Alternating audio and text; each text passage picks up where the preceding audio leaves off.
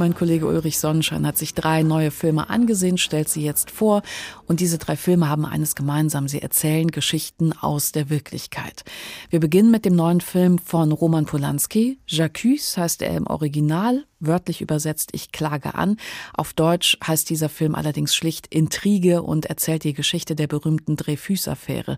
Das war ein Justizskandal in Frankreich Ende des 19. Jahrhunderts, der weite Kreise zog und die Gesellschaft spaltete. Es ging um Spionage, Antisemitismus, falsche Verdächtigungen, jahrelange Prozesse und später Rehabilitierungen. Ähm, Ulrich, es ist ein historischer Stoff. Wie macht Polanski das denn? Er erzählt diese Geschichte sehr klar historisch. Es sind fast Tableaus, die er da aufbaut. Die Kamera ist sehr ruhig, fast starr. Die Figuren bewegen sich nicht viel. Er macht daraus kein mitreißendes Drama, sondern eher eine historische Dokumentation. Die Geschichte ist kurz. Der Oberst Dreyfus wird des Hochverrats angeklagt, degradiert und verurteilt. Er kommt ins Gefängnis und muss dort Jahre ausharren, bis endlich seine Unschuld bewiesen ist. Es ist die große antisemitische Affäre in der Geschichte Frankreichs und eben als solche in die Geschichte eingegangen. Und Roman Polanski, ebenfalls Jude, identifiziert sich mit Dreyfus, macht aber keinen identifikatorischen Film, sondern schafft eine filmische Distanz. Auch dadurch, dass er fast keine Emotionen zulässt. Also wir folgen dieser Erzählung, die quasi ein aufklärerischer Akt ist. Polanski will erklären, wie es dazu kam und was mit Dreyfus passiert ist, aber er will weder Mitleid noch persönliche Identifikation erzeugen. Das ist spannend, auch ein bisschen anstrengend. Es kommt einem so ein bisschen vor wie Nachhilfestunde im Geschichtsunterricht und doch spricht er mit diesem historischen Stoff Probleme an, die wir genauso heute noch haben. Hm. Intrige heißt der Film von Roman Polanski. Der zweite Film führt uns nach Afrika in den Kongo. Kongo Murder heißt der Film von Marius Holst. Um was, was für einen Mord geht's denn da? Es sind zwei norwegische Abenteurer, die in den Kongo fahren und da einem etwas zwielichtigen Rebellen irgendwelche Papiere besorgen sollen, schmuggeln sollen. Sie heuern einen Fahrer an und fahren quer durch das Land und kommen in eine Art Straßensperre und als sie diese passiert haben, wird auf sie geschossen und bei diesem Schusswechsel kommt der Fahrer zu Tode. Etwas später werden sie angehalten von der Polizei und genau dieser Mord wird ihnen nun zur Last gelegt. Marius Holst erzählt das ganz interessant, denn er hat immer wieder Szenen, die im direkten Widerspruch zueinander stehen. Auf der einen Seite zeigt er wie aus dem Hinterhalt auf den Wagen geschossen wird. Dann zeigt er, wie die beiden das Blut wegwischen und dabei sogar lachen.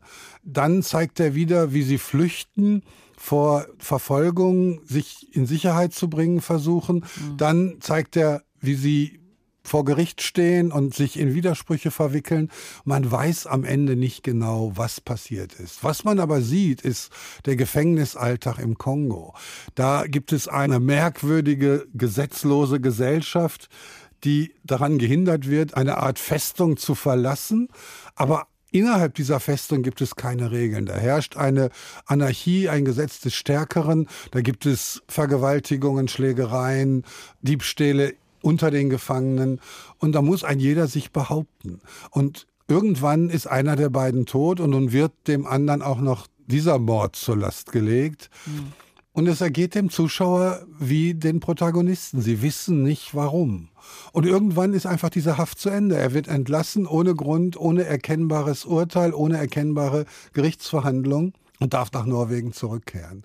Das ist ein spannendes Format, weil es die Unsicherheit ständig mittransportiert und wir quasi im Kinosessel in der Situation des Gefangenen sind, uns aber ganz anders wahrnehmen. Kongo Murder heißt dieser Film von Marius Holst. Ja, und als drittes sprechen wir noch über Vada par Agnes. Das ist eine persönliche Dokumentation der französischen Filmemacherin Agnes Vada und ähm, Didier Rouget. Ist das so ein Resümee ihres Lebens?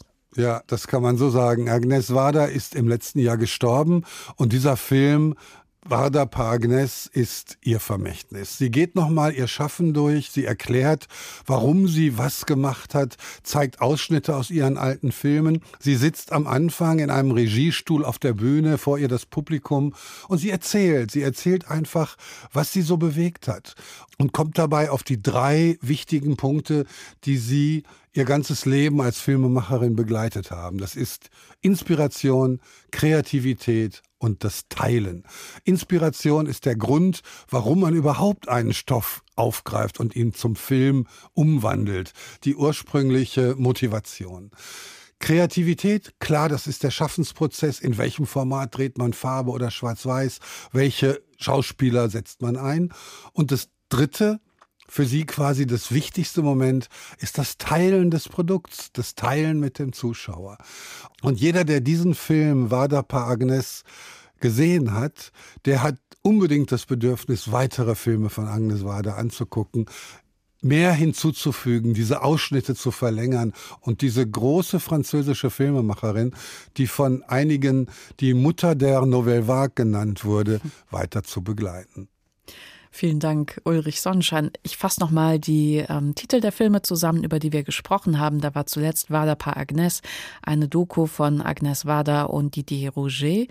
Davor Kongo Mörder, ein Drama von Marius Holst. Und zu Beginn Intrige, ein Historiendrama von Roman Polanski. Alle drei Filme neu im Kino. HR2 Kultur.